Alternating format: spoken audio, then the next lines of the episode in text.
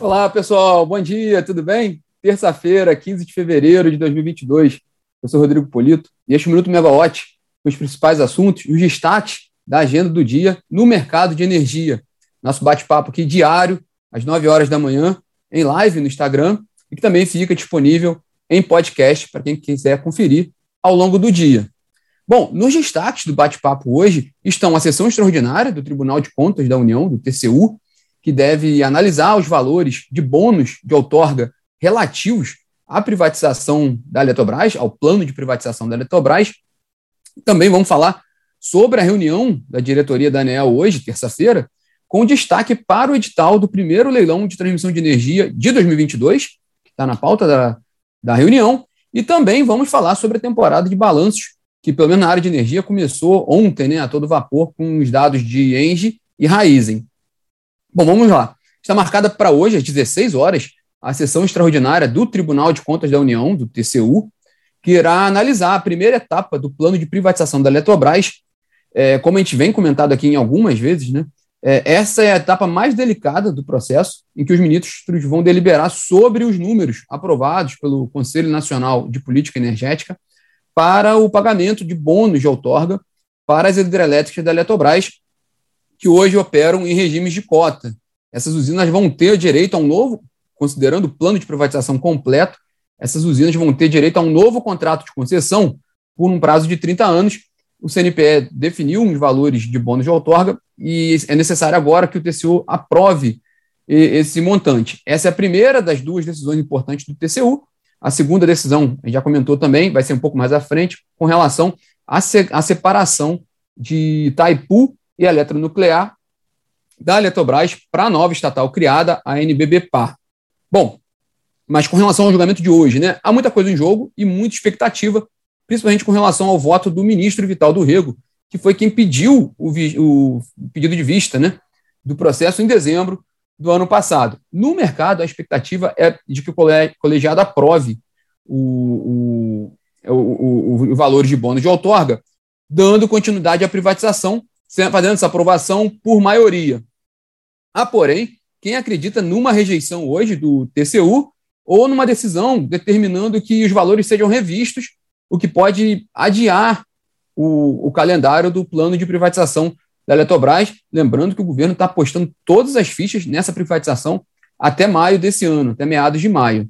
Nessa confusão, o Conselho Nacional dos Consumidores de Energia, o CONASEM, fez um ofício, né, enviou um ofício ao TCU, pedindo para que o tribunal solicite à Agência Nacional de Energia Elétrica, a ANEEL, estudos de impacto regulatório e tarifário sobre a discotização das usinas.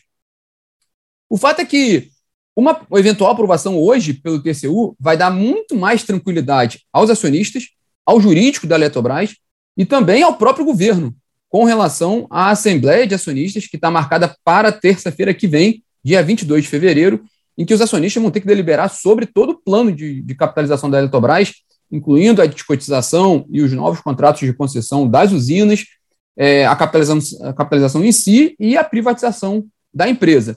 Essa GE está marcada para 22 de fevereiro, na semana que vem. É, até na proposta indica que ela pode ser aprovada mesmo sem o TCU dar uma palavra final nesse momento. A, a questão toda é que tem que ter o aval do TCU até a data, até a operacionalização mesmo né, até, a, até a capitalização de fato. Mas o fato é que, se tiver um aval prévio agora do, do TCU, os acionistas vão ter mais tranquilidade para analisar esse assunto. É, em meio a toda essa confusão, a ANEEL, ah, perdão, a ANEL, a Eletrobras adiou a divulgação do resultado do quarto trimestre desse, de 2021, para que estava previsto para a semana que vem, e agora passou para 14 de março. Vale lembrar que essa é, é, seria no dia 23 de fevereiro, e agora a divulgação do quarto trimestre de 2021 da Eletrobras está marcado para 14 de março. Vale lembrar que os números do quarto trimestre vão ser utilizados para o modelo da capitalização, né, para o cálculo da capitalização, para a operação que vai ser feita na B3. Então, adiando um pouco essa privatização, adi, a, a, perdão, adiando um pouco essa divulgação, né, consequentemente, adia um pouco o, a, a, elaboração da, da operação da capitalização. Internamente, porém, a, gente apurou que a Eletrobras ela continua trabalhando ali com, com a possibilidade de fazer a operação em meados de abril. Ela ainda, ainda prevê que seja possível fazer em abril a, a capitalização que vai resultar na privatização. Inclusive, abril é a data com a, com a qual o Ministério de Minas e Energia trabalha com mais intensidade. A questão é que o prazo final, oficial, por enquanto, é, dado para privatização pelo governo é 14 de maio.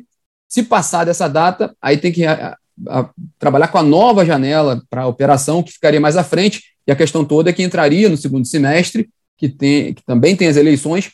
Há um entendimento no governo que não há problema fazer uma, a, a, a privatização da Eletrobras, não há um, um, um obstáculo jurídico, não é, não, é, não é impossível fazer, por ser um período eleitoral, não há esse problema. Poderia fazer a privatização no segundo semestre, a questão toda é que, olhando para o mercado, tradicionalmente, o, o, o, segundo semestre, quando ocorrem as eleições, é o período de maior volatilidade no mercado. Isso pode impactar também na expectativa ali do mercado com relação à operação. Então, seria muito arriscado fazer no segundo semestre. Por isso, o governo tem apostado muito as fichas para fazer agora até 14 de maio. Bom, vamos acompanhar hoje, com certeza, esse, esse, esse julgamento do TCU e atualizar vocês na plataforma.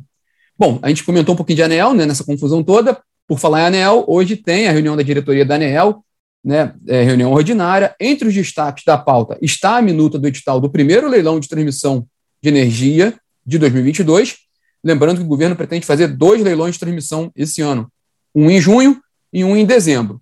Esse primeiro leilão é, prevê a, a, oferta de 13 lotes. A gente acompanha aí essa, essa definição dessa minuta hoje pela ANEEL e também atualiza informação, as informações para vocês. Lembrando que transmissão, tradicionalmente, né, nos últimos anos, tem sido o, o setor com é, mais estável dentro do mercado de energia. Né? A gente tem visto muita, muita competição nos leilões de linha de transmissão, um modelo que tem funcionado muito bem. Então, vamos acompanhar como é que vai ser essa, essa minuta do edital do primeiro leilão de linha de transmissão de 2022. Na pauta também da ANEEL, entre outros assuntos, claro, tem a homologação do resultado do leilão de energia existente a menos 1 e a menos 2, realizado em dezembro do ano passado.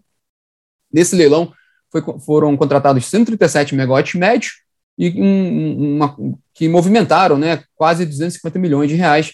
Então, a expectativa também de homologação do resultado desse leilão na pauta da reunião da ANEL começa agora de manhã.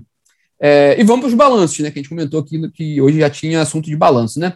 Agora pela manhã, às 11 da manhã, tanto a Engie Brasil Energia quanto a Raizen fazem teleconferências com analistas, acionistas e investidores para comentar os resultados do quarto trimestre de 2021 e também atualizar os planos das companhias. Né?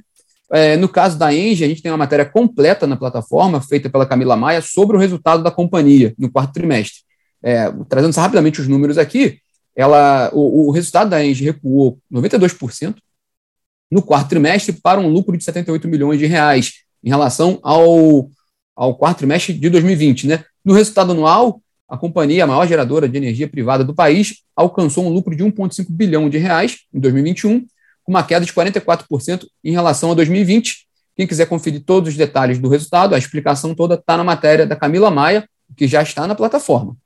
É, no caso da Raizen, a Raizen registrou um lucro líquido de 1,2 bilhão de reais nesse período de outubro a dezembro de 2021, que é muito maior do que os 384 milhões de reais observados em igual período de 2020.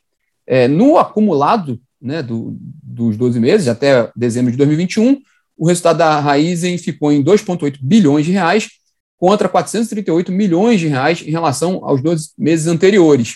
É, vale lembrar que é uma distribuidora, né, a Raizen tem um, uma grande atuação em distribuição de combustíveis, e lembrando que 2020 foi um ano muito difícil para a economia, para a demanda, né, para o mercado de combustíveis. Então, a gente vê claramente nesse resultado essa diferença grande ali do desempenho de 2021 em relação a 2020. E a Raiz também atualizou suas projeções operacionais e financeiras. Tudo isso vai ser passado nessa teleconferência para os analistas às 11 horas da manhã. E hoje à noite, quem divulga o resultado do quarto trimestre é a PetroRio. É, é, a petroleira brasileira, né? A gente comenta sobre ela um pouco aqui. Ela está entre, ela está no Ibovespa, né? Ela tem um modelo de negócio diferente das majors, que a gente costuma dizer, né? A Petrobras, é, as grandes companhias, né? Shell, Exxon, Total, que tem, que são integradas, né? E também investem muito em exploração. A PetroRio ela investe muito em produção de petróleo, principalmente campos maduros, né? Ela é um do, o modelo de negócio dela principal é otimizar a produção petrolífera em campos maduros, podendo extrair o máximo de petróleo possível dessas áreas de forma rentável. E aí, só que de qualquer forma, mesmo sendo um modelo um pouco diferente das grandes petroleiras, ela tem, ela, ela é muito influenciada pelo preço do petróleo. E como a gente vem falando aqui já nas últimas semanas, as petroleiras estão sendo muito beneficiadas nos resultados do quarto trimestre pelo desempenho do preço do petróleo. Então, a expectativa também é de uma melhora no resultado da PetroRio no quarto trimestre de 2021. É, a gente atualiza vocês quando sair o resultado, né? E amanhã também tem a teleconferência da PetroRio sobre esses números, e aí a gente coloca nesse bate-papo de amanhã, aqui no Minuto Megawatt. É, por falar em petróleo, para fechar aqui nosso, nosso bate-papo, é, durante a madrugada, o, a Rússia informou que retirou parte das tropas né, da fronteira com a Ucrânia, e isso reduziu muito a tensão na região, né, a tensão geopolítica, e, consequentemente, também reduziu ah, o impacto nos preços dos, dos preços do petróleo, é, o, a última vez que eu, dei, que eu vi o preço, a questão do preço do petróleo era, era 10 minutos atrás, 8,50 mais ou menos, estava com uma queda de 3,4%, né, na casa de 93 dólares e 20 centavos o barril do petróleo Brent.